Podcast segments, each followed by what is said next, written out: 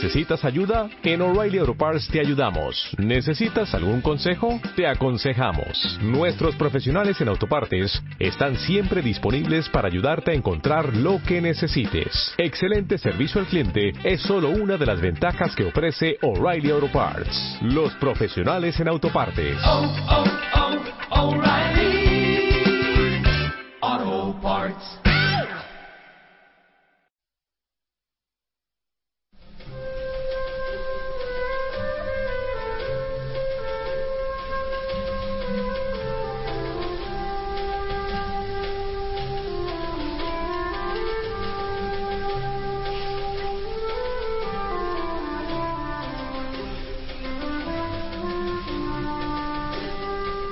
Comienza Libertad Constituyente.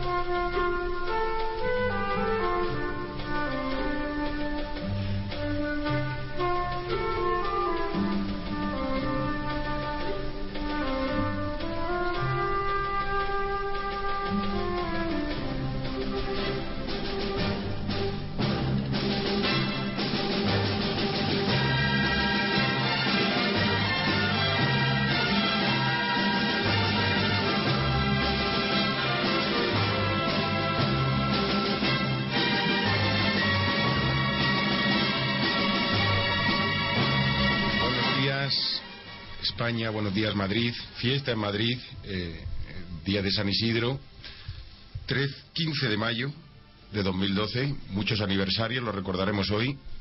8 y un minuto de la mañana, Radio Libertad Constituyente, con Federico Utrera en los micrófonos, la- el comentario crítico de don Antonio García Trevijano, y hoy sin Margarita Aurora, pero con no presente en cuerpo, pero sin espíritu, porque la recordamos y desde aquí le mandamos unos eh, saludos muy cariñosos. Carlos Gómez en el control, haciendo posible la conexión de los estudios de Radio Libertad Constituyente de Madrid, Paseo de la Castellana, Somos Aguas, también provincia de Madrid, Comunidad de Madrid, para toda España, para toda Latinoamérica, en español, y con las principales noticias del día.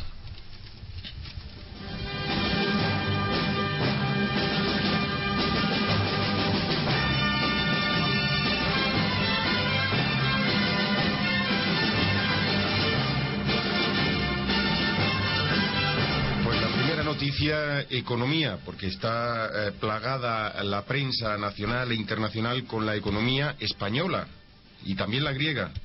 Parece que subordinadas. Las principales portadas, la desconfianza acorrala a España, récord de la prima de riesgo por las dudas sobre la banca y la crisis griega. Afirma el ministro de Economía, Luis de Guindos, parece que tira la toalla. Necesitamos la cooperación de la Unión Europea. Eh, habla de que España ya ha hecho todo lo que tenía que hacer, ya no puede hacer más. Las cajas y los bancos españoles precisan 25.000 millones para sanear el ladrillo. Eso es uno de los titulares, pero hay más. La debacle griega dispara la prima de riesgo española, dice el diario El Mundo. La Unión Europea habla de divorcio amistoso en el- con el país eh, heleno, mientras prepara Grecia un gobierno de notables. Todo esto lo comentaremos con don Antonio García Trevijano. Ahí el diferencial con el bono alemán está llegando a un máximo histórico, 477 puntos. La bolsa cae un 2,6% arrastrada por Bankia. Son muchísimas las noticias. El Eurogrupo pide a España que acelere la auditoría externa del sector bancario, algo que ya anticipó don Antonio García Trevijano y vamos también a, a tener ocasión de recordarlo. Pero vamos a ir por partes para ordenar un poco este informativo, un poco atípico en este día de fiesta en Madrid. En primer lugar, don Antonio, eh, yo quería preguntarle un balance general. ¿Qué está ocurriendo en España y en el mundo y en Europa ahora mismo?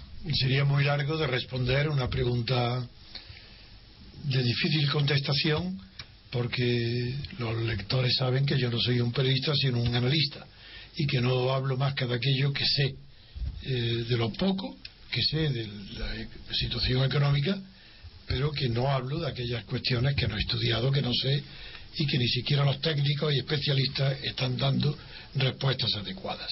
De todo lo que ha usted comentado, anunciado, leído de la prensa, la noticia que para mí me inquieta más de todas es las declaraciones del señor de Guindos, diciendo que ha hecho que, España ha hecho lo que tenía que hacer.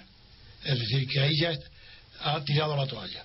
Está diciendo que ante las noticias que le llegan de la debacle económica en Grecia y en Europa y en España, todas esas noticias tan graves, sobre todo para Grecia y España, y ante los rumores insistentes y más que rumores, declaraciones de los responsables de la unidad europea, en particular y de algunos países en, en general, al revés, en general de la Unión Europea y en particular de algunos países, la declaración que dice de Guindos de que ya lo que tenía que hacer está hecho, eso es una resignación. Parece que ya ha tirado la toalla, que ya está como quien ve esperando una tormenta que no puede hacer nada para evitarla. Eso indica que no domina la situación, que ha actuado mientras le pusieron unos deberes, como un alumno, ha estado cumpliéndolos, pero sin mirar el objetivo de los deberes, sin mirar si era lo adecuado o inadecuado.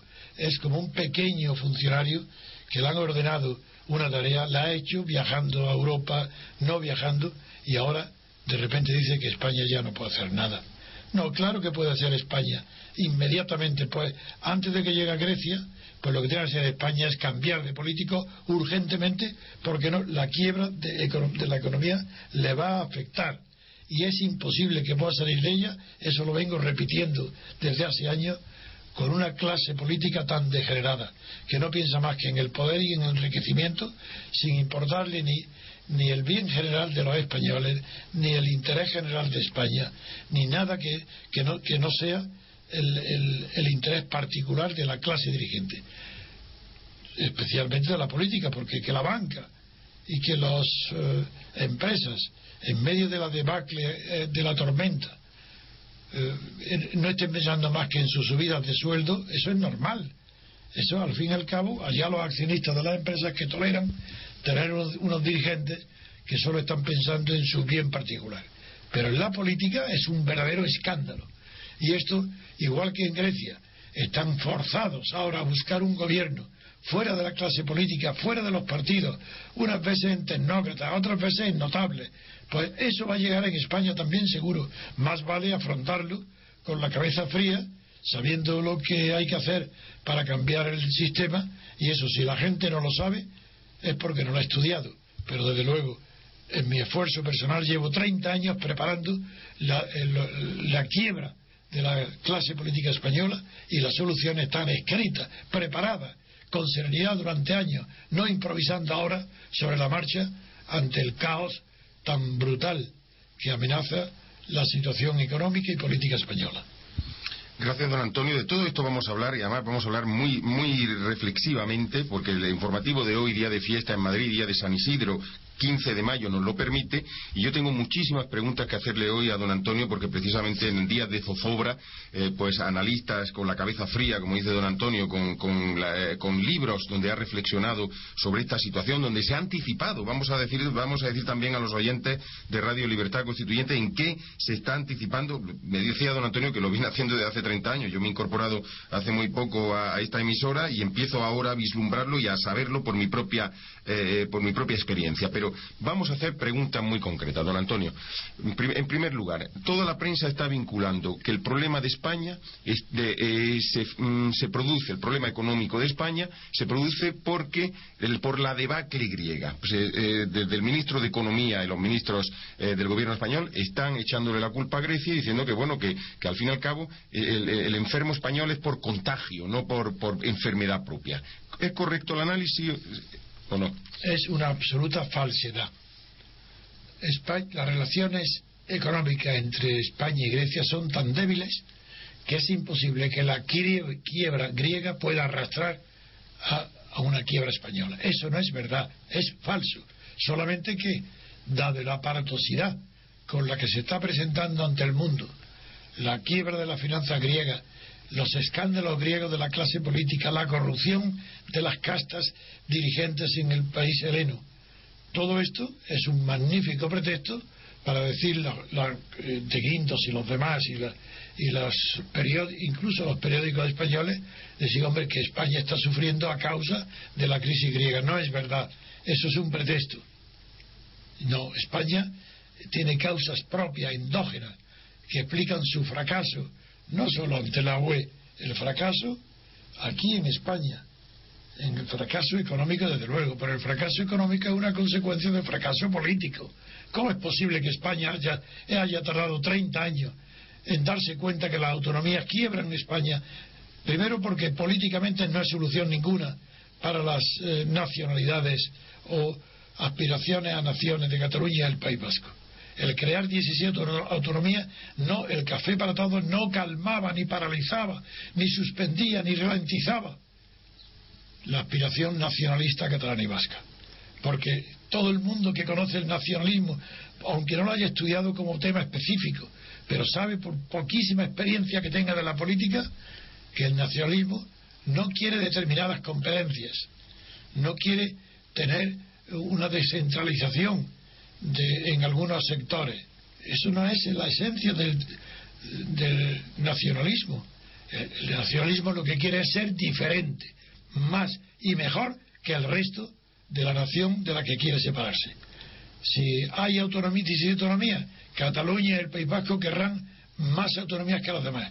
Que le dan más autonomía a Cataluña es como para calmar a la igualdad la fórmula nefasta y, desconocedora de Suárez ha fracasado, pues ese fracaso de la autonomía ha llevado al hundimiento económico de las autonomías.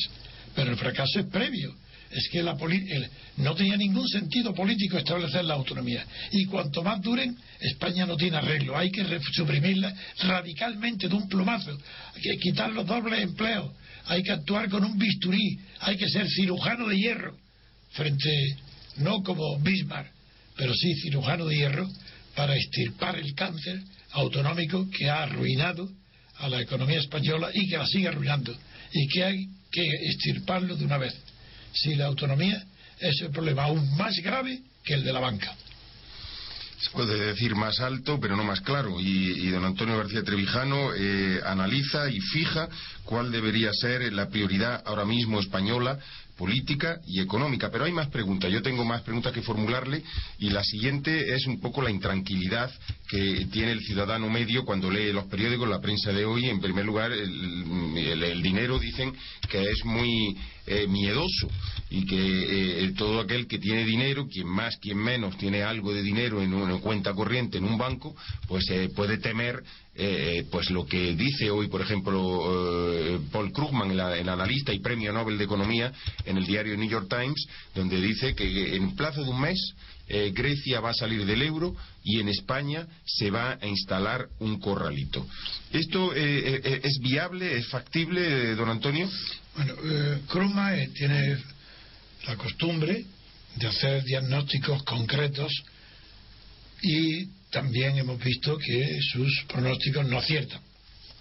Sin embargo, que Grecia, yo no sé si Grecia va a salir del euro, eh, lo que está, lo que está en una situación que está ya fuera del euro.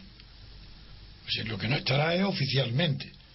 Pero la economía griega marcha, mejor dicho, no marcha, no funciona, y desde luego su ritmo y su situación es incompatible con el euro. Que se salga o no se salga, eso ya depende de otro tipo de medidas. lo que sí, la novedad grande que se ha producido respecto a este tema en Grecia es que las autoridades del Banco, eh, del Eurogrupo, el, el Banco Central Europeo, las autoridades de la Unión Europea se han resignado por primera vez a que Grecia pueda salir del euro. Esa es la novedad.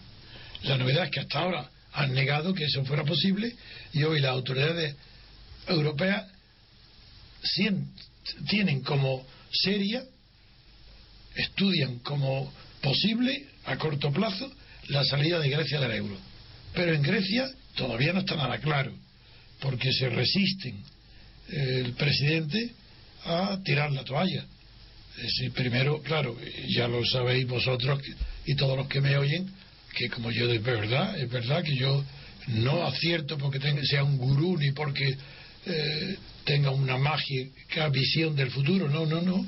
Es que los análisis míos son muy simples y sencillos. Me baso en datos permanentes de la política mundial de los últimos 200 años. No es cualquier cosa el campo de observación de mis análisis.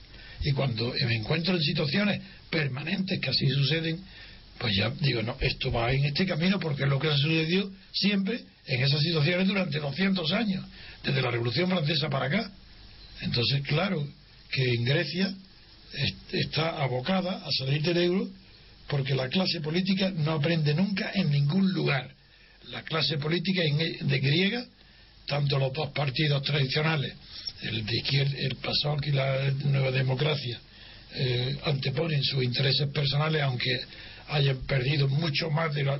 Bueno, han perdido prácticamente todo el cuerpo de su electorado, pero siguen maniobrando para impedir que se hagan gobiernos, para pedir soluciones utópicas y los nuevos partidos, los nuevos partidos que han triunfado en las anteriores elecciones, es también natural que hagan lo que están haciendo. Natural quiere decir que es lo esperado, lo que ha pasado siempre en todos los países.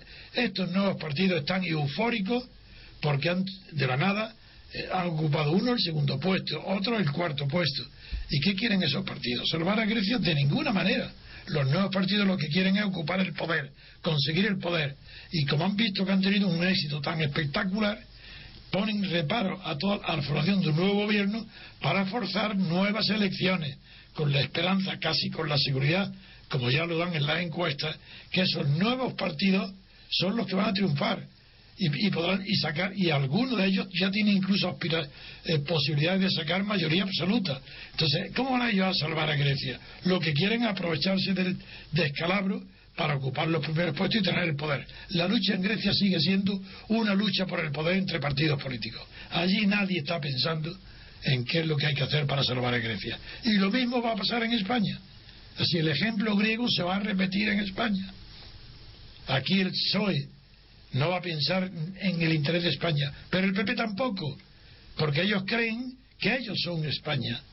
Es como aquella frase tan conocida de lo que es bueno para Ford, para la fábrica de automóviles, era bueno para Estados Unidos. Aquí pasa lo mismo. Los dos, el PP está convencido que lo que, que, que él es patriota, porque lo que es bueno para el PP es bueno para España. Entonces él es patriota luchando, ¿por qué? Por su ambición personal, por ocupar todo el poder, por conservar la mayoría absoluta. Y el PSOE, no digamos, se opone al PP y pondrá todos los palos que pueda en la rueda, porque está convencido que lo bueno para el PSOE es bueno para España. Y ese error garrafal, esa falta de objetividad, esa falta de visión científica de la política y de los fenómenos del poder, es consecuencia de todas las partidocracias. Y, en España, claro que hay una crisis de los países del sur mucho más acusada que la crisis económica del norte. En los partidos del sur son las partidocracias, Grecia, Italia, España, Portugal. Claro, porque la partidocracia es un cáncer. Es la confesión de que el bien general del país no le interesa a los partidos políticos. Esa es la partidocracia. La partidocracia es más. Yo digo, todo partido estatal es un fraude, un gasto insoportable para el país, para el Estado. Y, los, y todos los partidos en España son partidos, todos los que están con representación parlamentaria, son partidos estatales, financiados por el Estado, es decir, pagados por todos nosotros, por los contribuyentes. Exactamente igual que era la falange, solo que en lugar de uno hoy hay varios, pero es monstruoso eh, eh, en España está introducido en los partidos la continuidad del franquismo, el germen del totalitarismo. Es una burrada. Eh, el sistema político español es brutal y además no funciona. Porque, por ejemplo, en la mecánica, recuerdo que Peugeot, el que fundó luego los automóviles, él fue que inventó una caja de cambio famosísima que tuvo éxito.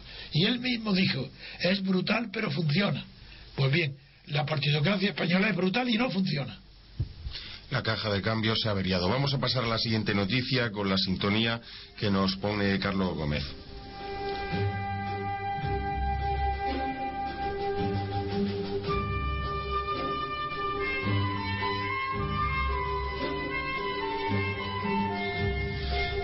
Antonio García Trevijano comentando la actualidad eh, política y económica eh, española e internacional, pero es que hoy España está en el centro, junto con Grecia, de la atención del ojo del mundo. Y hay también una noticia en Grecia que me gustaría que comentara don Antonio. Parece que ya la única salida después de abocarse y de, y de confirmarse todo su pronóstico que ha venido don Antonio, don Antonio García Trevijano augurando que los sucesivos intentos de formar gobierno en Grecia iban a ir fracasando y efectivamente uno por uno, primero el del PASOK, después el de Nueva Izquierda, ahora el tercero, se han ido desmoronando tal y, tal y como él había vaticinado con su análisis. Pero ahora se propone una salida que hasta ahora no conocíamos, el gobierno de notables. El gobierno de notables no es un gobierno de, tecnócra- de tecnócratas, que ya se intentó anteriormente con los socialistas, sino gente de prestigio, gente que pueda, eh, digamos, conducir al país desde el prestigio y no desde el conocimiento técnico. ¿Es esto viable o no es viable? No es viable porque no hay notables. En Grecia como en España, ¿quién? Ah, Imaginemos en España.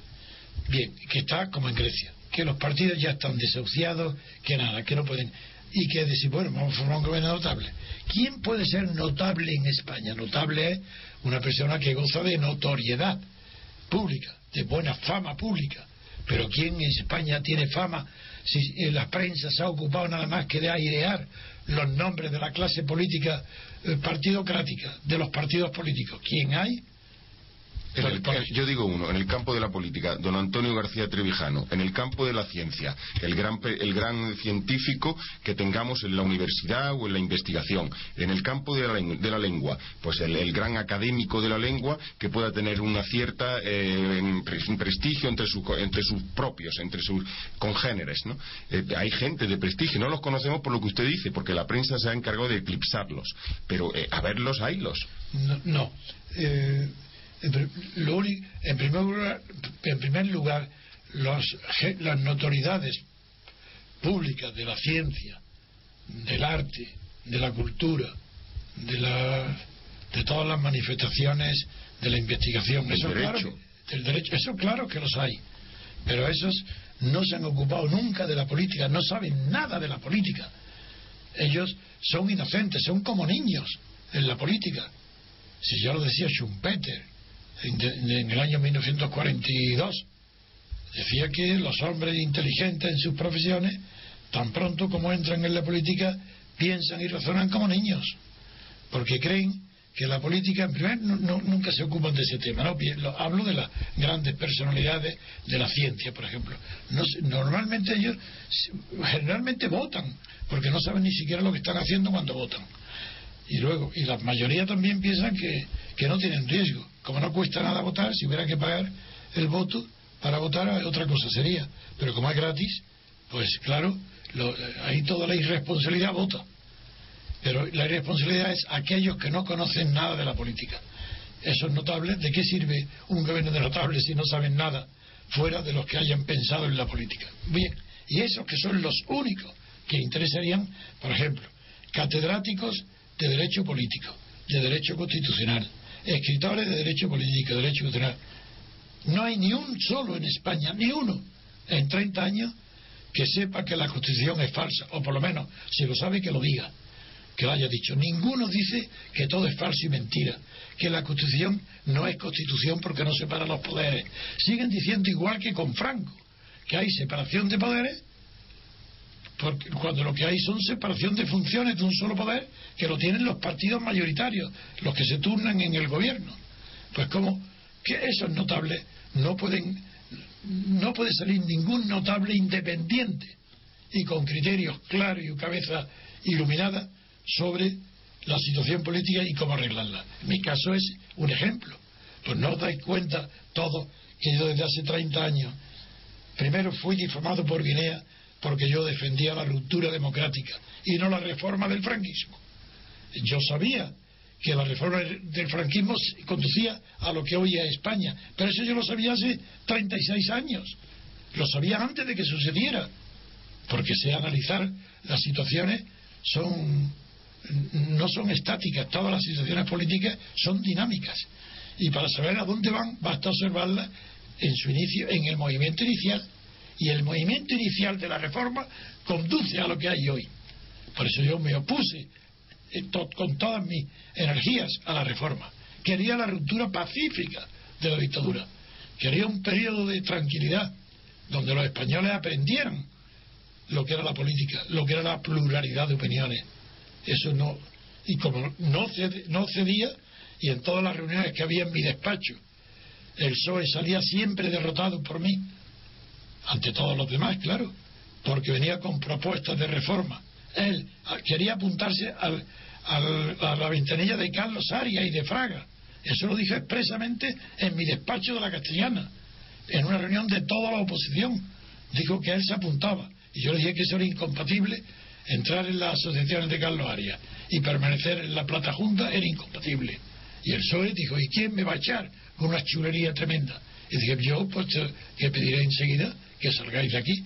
Y hasta Ruiz Jiménez, que era un hombre muy pacífico y famoso por su que era una buena persona, al verse descubierto todo el, que lo destruían aquella vez, lo impedí, se fue dando un portazo.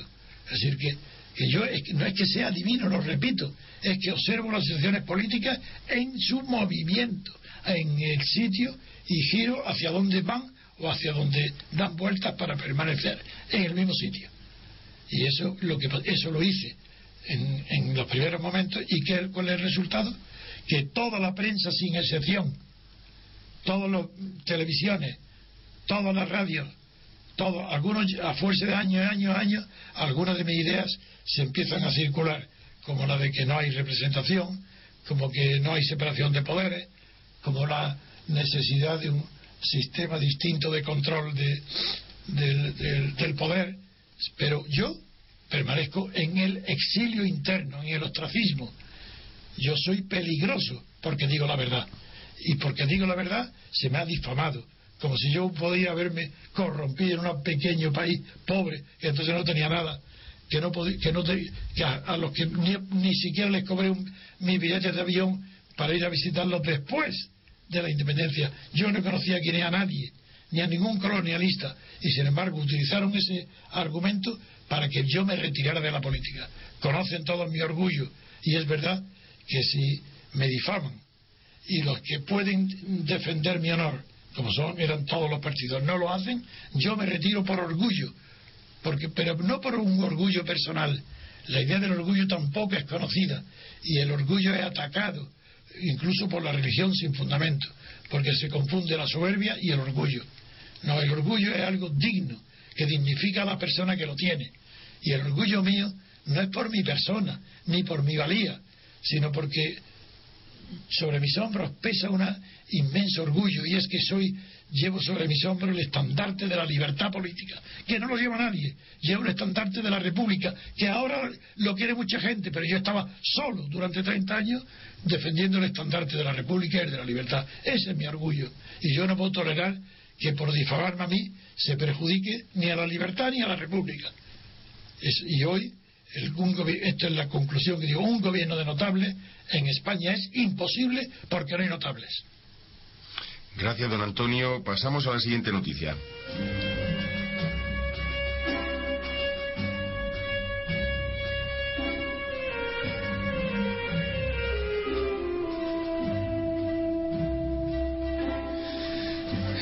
Con la actualidad económica. Están saliendo esta mañana eh, de noticias jugosos y sabrosos comentarios de don Antonio García Televijano. Ya sabemos, por ejemplo, que una primera propuesta en positivo, adelgazamiento al máximo de las autonomías, cirugía de hierro car para las autonomías, no duplicidad de funciones entre las autonomías y el Estado, que es la primera medida económica que debe adoptar un país que está en riesgo de quiebra como es España. Segunda medida, separación de poderes, lo ha dicho clarito, eh, separación de poderes constitucional reforma reforma constitucional en este sentido. Otros días también ha avanzado la, el cambio en el sistema de elección para que podamos elegir por distritos, para que conozcamos a nuestros representantes, para que sean nuestros vecinos, para que conozcamos a sus familiares, en qué coche van, qué autobús cogen, porque es la única manera de acercar el poder al ciudadano. Son propuestas muy concretas que hace don Antonio García Trevijano, que las lleva haciendo, como dice él, desde hace 30 años, pero que creo que por primera vez van a empezar a ser escuchadas.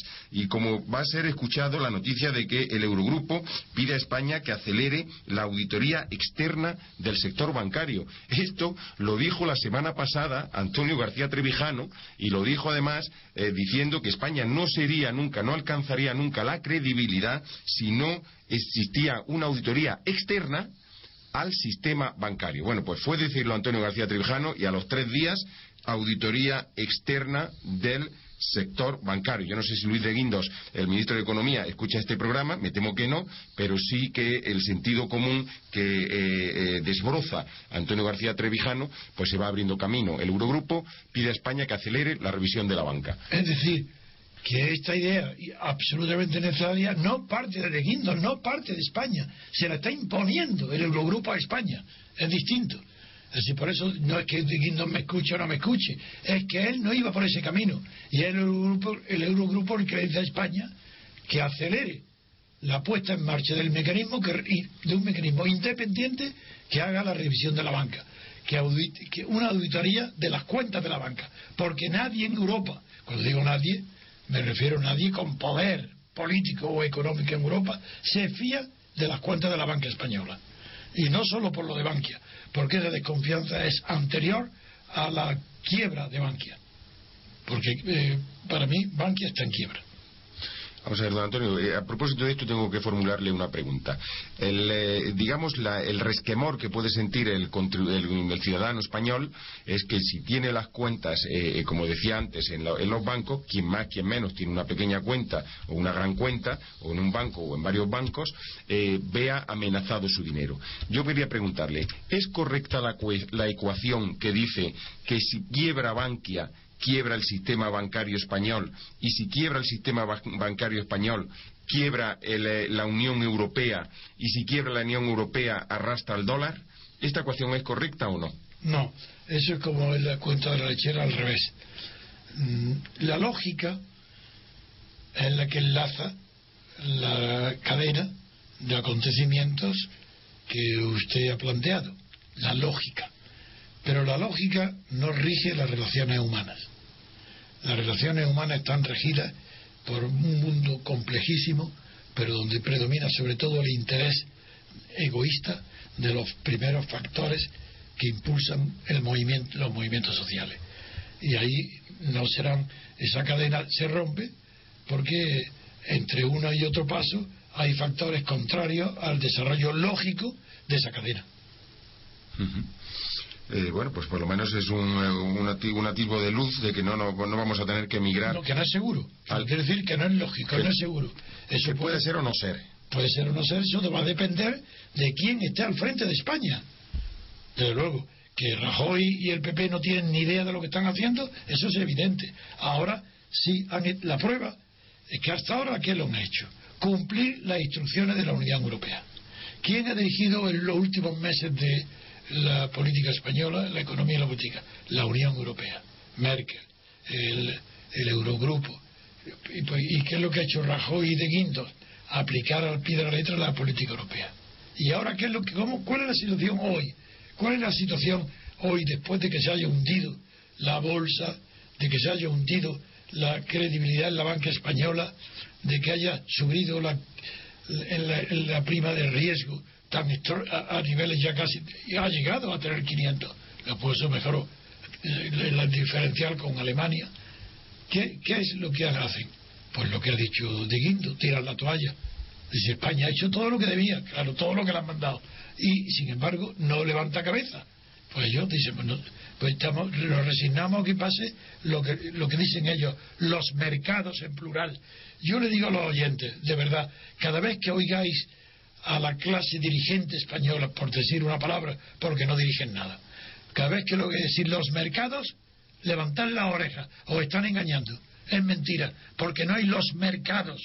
Hay un solo mercado, el de la deuda, uno solo internacional, global, y ese solo mercado es el que está, desde luego, hundiendo la economía española, porque no confían en nuestras instituciones, no confían en nuestra clase política, no confían en nuestra autonomía y no confían en nuestros bancos.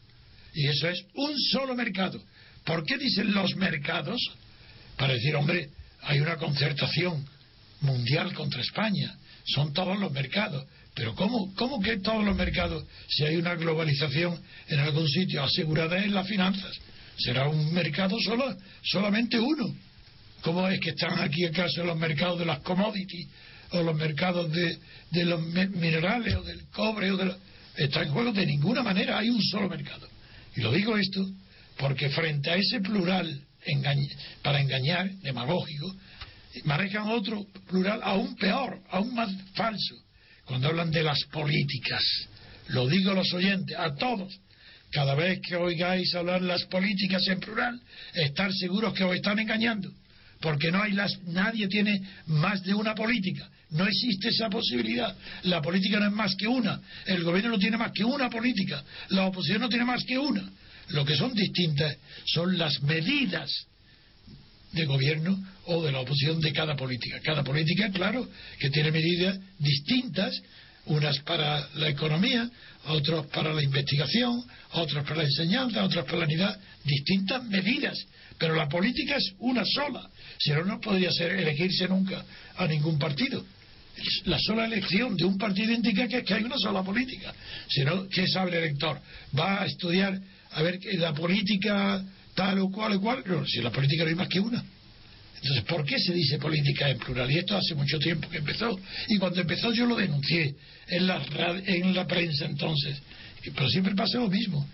Cada vez que se funda un periódico, a mí me han llamado para que escriban él. Tan pronto como ese periódico triunfa, así que llega un número de lectores que ya empieza a ser autofaciente, me echan. Yo soy muy bueno para llamar la atención, para, para levantar la expectación ante un sector de la opinión pública. Y por eso me llaman y escribo. Y tienen éxito mis artículos. Como esta, esta radio eh, tiene éxito.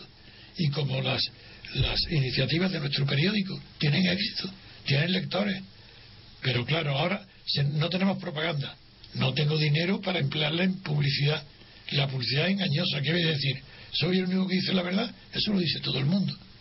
Es difícil, pero quiero decir que no, que la, eh, cuando yo denuncié el, que se utiliza las políticas en lugar de medidas se usa en plural, es para dar la impresión que España es un, una sociedad plural. Le encanta Izquierda Unida. Los directores dicen las políticas no les da vergüenza. ¿Pero cómo? Pero si tú eres, representas una política y estás contra el capitalismo o contra la banca, di una política está ahí, tú tienes otra en contra de una. Pero hablar de política en plural es para dar la impresión que en España hay pluralismo y como no lo hay, esa es la falsedad. Se habla eso para que la gente crean, hombre, en España es pluralista, hay políticas. Se puede elegir, no señor, no hay más que una política. Del gobierno, una. Y cada partido propone una política, no varias y cada política consta de distintas medidas según que esté hablando de instrucción, de sanidad, de investigación, de enseñanza, o de carretera o del AVE.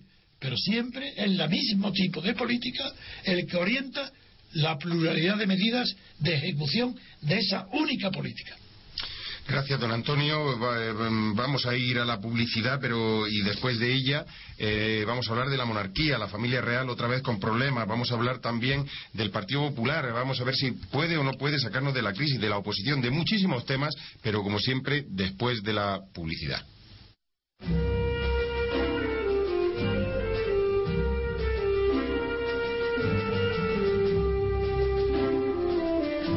Escuchando Libertad Constituyente.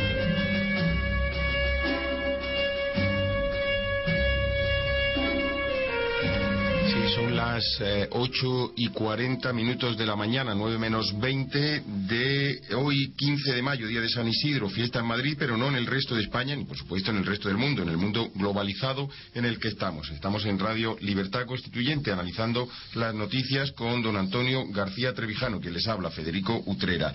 Y hay una noticia que hemos comentado ya, efectivamente, esas palabras de Luis de Guindos que nos han dejado estremecidos, ¿no? Eh, España ha tomado todas las medidas que estaban en su mano para volver al crecimiento y estabilizar la economía española. Ahora necesitamos la cooperación de toda la zona euro y una respuesta conjunta. Da la impresión de que eh, Luis, de, Guindos, el Partido Popular, el máximo representante de la economía española, ha dicho España ya ha hecho todo lo que puede hacer, no puede hacer más. Mi pregunta, don Antonio García Trevijano, el, sistema, el Partido Popular es el que tiene las riendas de España, también de la mayoría de las autonomías españolas, va a haber una reunión próximamente del Consejo de Política Fiscal y Financiera esta misma semana, pero mm, el sistema parlamentario actual, con esa mayoría absoluta que blinda a los parlamentarios y al gobierno hasta el, el 2000, eh, si no me equivoco, el 2015, hasta noviembre del 2015. Esto eh, mm, es inexorable eh, que vayan a estar esos, esos cuatro años, que vayan a estar estos cuatro años sin apenas fisuras, porque la mayoría absoluta se lo permite, o la, o la situación económica, el deterioro económico de España puede provocar algún tipo de resquebrajamiento y algún tipo de nueva mayoría que pueda conformarse ahí. En las instituciones, llamando instituciones a los organismos públicos, como es el Parlamento, pues no hay nada previsto para que teniendo una mayoría absoluta pueda quebrar esta mayoría absoluta. Tendría que producirse un caos en el Parlamento y esa mayoría absoluta dividirse y que fuera ingobernable para plantearse el tema que usted sugiere. Yo creo que no. Yo creo que el tema fundamental es que ese Parlamento al que está aludiendo no tiene personalidad ninguna en España. El Parlamento en España es un, un es un aparato decorativo. No, no, no tiene prestigio, no tiene virtualidad, no tiene sustantividad, no se sostiene por sí mismo. Es algo accidental, es decir, algo sostenido por otra cosa. ¿Quién sostiene al Parlamento? Pues los dos partidos estatales, fundamentalmente, más los partidos pequeños y los partidos de las nacionalidades. Pero el Parlamento en sí no tiene ni prestigio, ni autoridad, ni sustancia. ¿Por qué? Porque los partidos son estatales. Entonces el Parlamento en consecuencia es estatal. ¿Cómo puede ser un Parlamento estatal? Ya está, ya no hay libertad. ¿Cómo va a ser el Parlamento un órgano del Estado? Si no es el Parlamento un órgano de la sociedad, no existe. Y el Parlamento español no existe como órgano social, sino como órgano estatal porque está formado por partidos estatales. Esa contradicción no tiene sentido, no tiene solución. Es imposible que tenga prestigio. De ahí no puede salir nada, porque el Parlamento tiene que ser representante de la nación y no del Estado. La sociedad española no está representada. La nación española no tiene ninguna institución política intermedia entre la sociedad y el Estado. Entre el Estado y la sociedad no hay nada más que los partidos. Y la propia teoría científica, no científica nada, la propia teoría consagrada en Alemania en favor del Estado de partido, la del Tribunal Constitucional de Bonn, a la que tantas veces me refiero, esa ya dijo literalmente que en el sistema actual, en el español por tanto, no hay un solo elemento de representación de la sociedad. En el Parlamento no hay principio alguno de representación de la sociedad, porque es lo que hay en el Parlamento es el, la integración de la sociedad en el Estado, es decir, la definición del totalitarismo. Eso está en la jurisprudencia alemana defendiendo el Estado de partido alemán y por tanto defendiendo el Estado de partido español que copió al alemán y copió esa doctrina totalitaria porque después de la guerra mundial no hubo juristas capaces de comprender que, los parlamentos tenían estatales los, era una aberración que eso habría que prohibirlo limitarlo excluirlo expulsarlo de la vida política porque son del Estado los parlamentos pertenecen al Estado, no pertenecen a la nación. Y ahí está toda la doctrina eh, liberal y democrática de Estados Unidos y de incluso hoy de estados como Israel que son que proclaman claramente que los parlamentos son de la nación y no del Estado y que eh, solamente en los órganos nacionales pueden estar representados en el Parlamento. De esa manera la sociedad civil sí que está representada, porque la suma de diputados de distrito, de pequeños distritos, cada diputado, cada distrito, un solo diputado, nada de listas de partidos. El sistema proporcional es la primera causa de la corrupción en el mundo, según investigaciones archiconocidas. Me acuerdo siempre de Susan, de Ross Eckerman. No, eso nada. Es decir, mientras haya listas de partidos, mientras haya parlamentos estatales, ni hay representación ni hay libertad política, ni hay control del Estado, porque son el Estado. El Estado no está controlado porque no tiene enfrente parlamentos que pertenezcan a la sociedad. España es una aberración y es sencillísimo. En menos de 24 horas se puede decir qué son, cuáles son las reformas que cambiarían por completo el panorama español. Y es sencillo de establecer, fácil. No hay peligro de nada, ni de revoluciones, ni de terremotos políticos ni de movimientos sociales, es solamente el egoísmo. Del mismo modo que la gente se da cuenta que en esta crisis el egoísmo de los dirigentes económicos se traduce en que se aumentan los sueldos, en que en una época de, verdadera miseria de la mayoría de los eh, trabajadores, los dirigentes de la banca y de las grandes empresas tienen sueldos de varios millones de euros al año y, y ahora se lo aumentan en la crisis, eso pasa lo mismo con los partidos políticos. Las cúpulas de los partidos en este momento de crisis no están más que pensando en ellos mismos. Y eso es lo que se puede. Ahí no no es posible. España no levantará cabeza mientras no haya una nueva constitución. Eso lo digo y llevo 30 años diciéndolo. ¿Por qué lo que yo decía antes solo? Que no había nadie que lo repitiera. Cuando yo decía que falta representación, que no hay representación de la sociedad, que no hay separación de poderes, que no hay independencia judicial, y que era un escándalo cuando yo esto lo decía. todo el mundo lo ocultaba. Cuando lo decía yo en la clave se, se producía una conmoción en los que le oían. Y ahora ya eso lo repiten millones. Pero creen cómo? Pues creen que las listas, el, problema está en las listas que sean cerradas. Los pobres e ignorantes no saben que el sistema no está en que las listas sean, la calamidad no está en que sean cerradas, porque si son abiertas, la calamidad es la misma, no cambia nada, porque no hay nada ya que el sistema de listas no es representativo, aunque sean abiertas, no representa a la sociedad civil ni a los electores, representa a los que hacen la lista, cerrada o abierta da igual. Y, la, prueba es que en Italia se hizo el experimento y a las listas abiertas acudió el 3%. Eso es ridículo, otro engaño, como todos los que dice el 15M. Si el 15M repite todas mis ideas deformadas, y ni siquiera saben que proceden de mí, son tan ignorantes que ni saben quién la ha expuesto ni quién la ha traído a España, nada. Pero ellos dicen, eh, democracia real, ya. ¿Pero qué es eso de democracia real? Pero es que, es que hay otra democracia que no sea real. Si lo que hay aquí es una oligocracia, hay una oligarquía. Democracia no. La democracia es como las reglas de juego del ajedrez. O se cumplen todas al pie de la letra o no hay, o no hay juego. Así es la democracia. La democracia formal son reglas y se refiere exclusivamente al método de tomar decisiones. Así no se puede decir eh, que, el, contenido de las decisiones, eso no, eso ya no es la democracia, eso pertenece al juego político de la, a la jugada política de los gobiernos, que serán más o menos justas y serán más o menos, más o menos cercanas a la mayoría o a la, a la igualdad y, ese sentido de la democracia es otro, es la democracia social, que está inspirada por la tendencia hacia la igualdad. Pero nunca se puede fundar un régimen sobre la igualdad. Eso fue la Unión Soviética. Hay otra cosa que se consiga o no. Pero eso no. La democracia es un régimen fundado en la definición exacta de las reglas de juego, para tomar los acuerdos por mayoría de votos contra mayoría.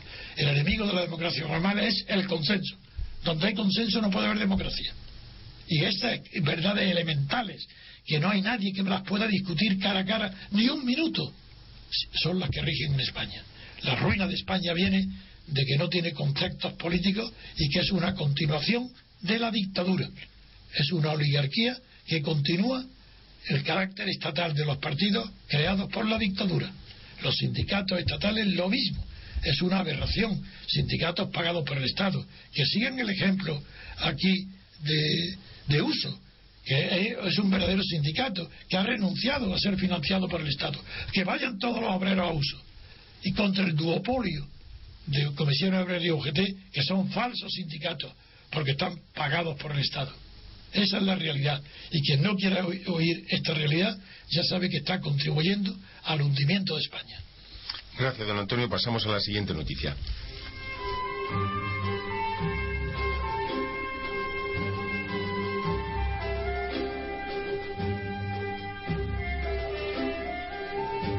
Sí, hablaba Antonio García Trevijano de una nueva vertebración regional del Estado, con unas autonomías de manera muy diferente, con cirugía de hierro, ha dicho textualmente. Hablaba también de una nueva política económica, donde eh, eh, había, habría un- una manera diferente de enfocar el gasto público, como está, eh, ahorrando en las duplicidades de funciones, también lo ha dicho. Hablamos también de la vertebración electoral y, partitocrática de, España, con partidos y sindicatos fuera del ámbito del, Estado. No es que se supriman los partidos, no es que se supriman los sindicatos, es simplemente que no abreven en el erario público.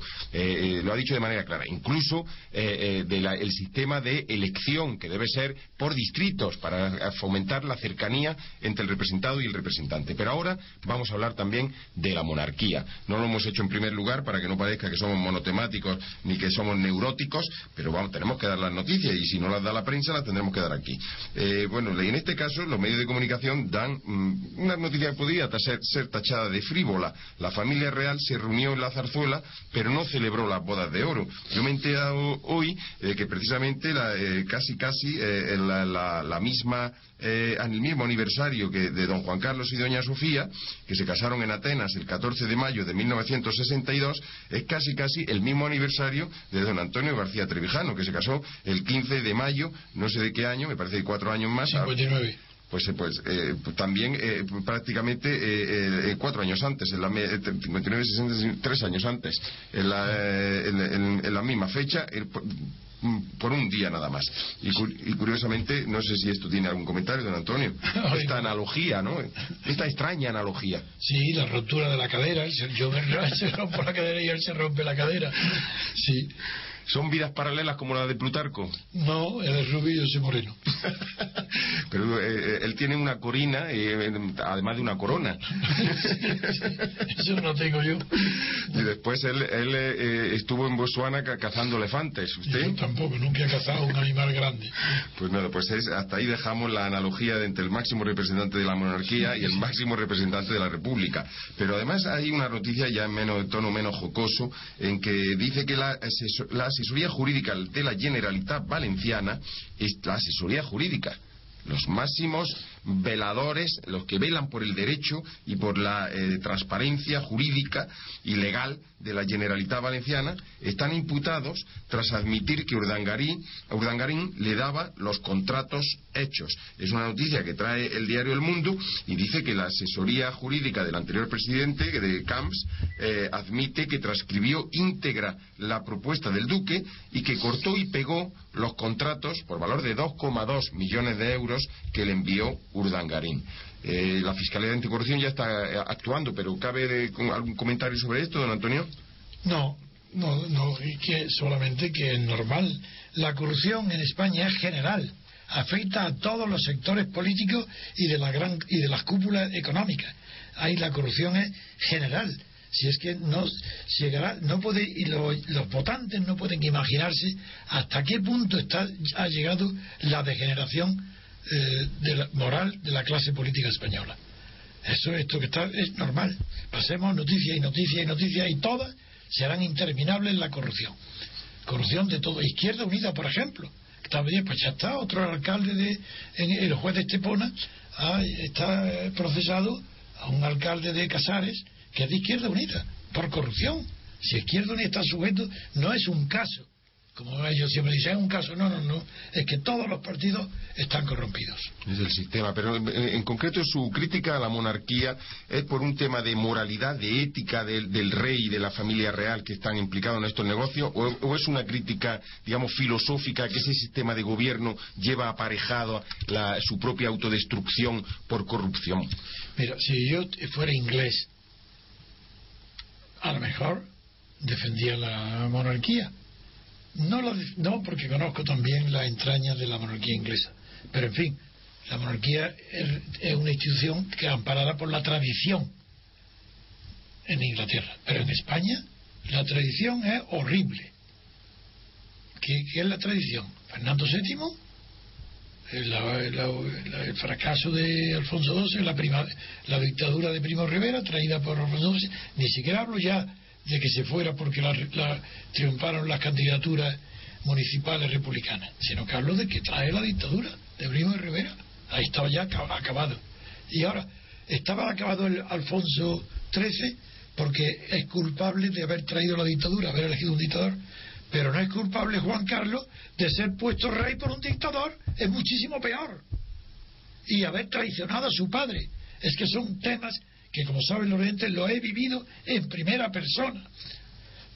No es nada que me cuente nadie. He vivido de cerca, conozco al personaje, sé una persona que traiciona a su padre. Es una persona que, va a traicionar a su hijo para salvarse él.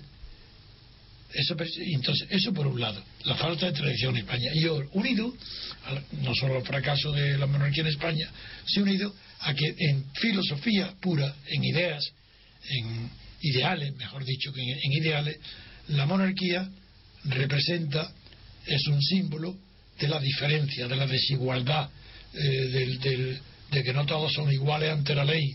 Todo eso el símbolo es la monarquía. Mientras que la república eh, está basada en la igualdad de los ciudadanos ante la ley y ante, ante la sociedad, la igualdad de derechos, la igualdad de oportunidades, y el rey tiene unas oportunidades que no tienen los demás. La prueba es que se ha vuelto multimillonario, pero de verdad, una fortuna, cuando vino sin una peseta. ¿Y por qué, por qué tenemos que tolerar que el rey se enriquezca a costa nuestra por ser rey? Pero esto, ¿qué, quiere decir? ¿Por qué queremos ser como países eh, de tercer mundo africano que no tienen eh, una civilización occidental? Nosotros pertenecemos a Occidente. Entonces, ¿por qué tenemos que aguantar ese tipo de, de monarquías corruptas? Y aunque no fueran corruptas. Además, en cualquier caso, yo aceptaría la monarquía siempre que fuera el resultado de un referéndum libre donde el pueblo español pudiendo elegir entre monarquía y república hubiera elegido la monarquía entonces sí tiene una base pero esta qué base tiene dirán ¿cómo? ¿cómo pueden ser tan cínicos los que digan sí sí esta monarquía es lo que nosotros nos dimos lo que nos hemos dado eso no es verdad porque el referéndum que se hizo es sí o no a la reforma es decir, decir que no era a continuar las leyes franquistas. Decir que sí era que una nueva constitución, la monarquía incluida todo dentro de un paquete donde era todo. Eso le llaman eso referéndum. Esos son unos caraduras. Quien diga que la monarquía en España ha sido elegida miente. La- para que pudiera ser elegido tenía que enfrente haber tenido la posibilidad de elegir la república. Eso nunca existió. Luego la monarquía que hay no ha sido producto de la elección de los españoles. Además, las monarquías no se eligen. Las monarquías se heredan. Y, y- este Juan Carlos no viene de un monarca, viene de Franco, viene de un dictador. Lo que ha heredado es de un dictador. Como una monarquía elegida ya es un disparate. Porque la monarquía se inspira en la tradición, en los carismas antiguos, pero no en una elección que no ha existido además. Pues ¿cómo, ¿cómo voy a aceptar una monarquía que no ha sido sometida a elección por el pueblo? ¿Y ahora qué? Ahora la ruina de España que no es responsable el monarca, no es responsable el monarca de, ratificar todas las leyes referentes a las autonomías. Ha sido un monarca que bajo su reinado se patenta como el País Vasco, Cataluña y la Andalucía aparecen por todas partes naciones y nacionalidades y la unidad del- y, y se ampara en que hay la unidad de la corona. Pero si ese fue el procedimiento de la separación de la Commonwealth inglesa de Inglaterra, Australia, Canadá, siguieron el procedimiento de Cataluña y País Vasco, que dicen, ah, nosotros conoce, reconocemos la, unidad de la corona. Pero ¿cómo la unidad de la corona? La unidad de la corona no tiene sentido ninguno si no hay una unidad de España previa que la sustente. Eso es falso y mentira. Un rey que ha firmado y que tolera la situación de Cataluña y Paz, ese rey tiene que irse de vergüenza de que bajo su reinado eh, la unidad de España ha sido destruida. No España como territorio, eso no ha sido destruido. Lo que está destruido es la conciencia de la unidad de España. Muchas gracias, don Antonio García Trevijano. Son las nueve de la mañana. Aquí terminan los informativos de Radio Libertad Constituyente. No podemos dar una noticia que siempre me gusta terminar con una noticia agradable. ¿Cuál? Pues que la ciencia está confirmando algo que ya antes se había algo intuido, eh, es sobre que la posibilidad del alargamiento de la vida, que se puede alargar la vida. Ahora, la experiencia hecha con los ratones han dado unas respuestas muy alentadoras y positivas, aunque la verdad habría que preguntarse de qué merece, si merece la pena alargar la vida humana. Si ya hay problemas tan graves con la duración ya que es muy grande, desde más de 80 años está la media.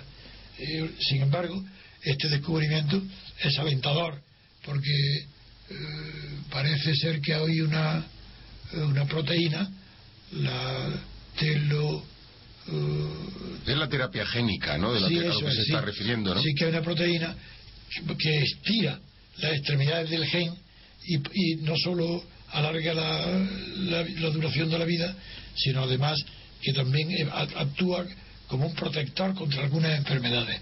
Y esa noticia sí quiero recordarla porque todo lo que siempre es positivo que viene de la ciencia o del arte, yo lo menciono para compensar la tristeza de los informativos de la política y de la economía que son tan desagradables.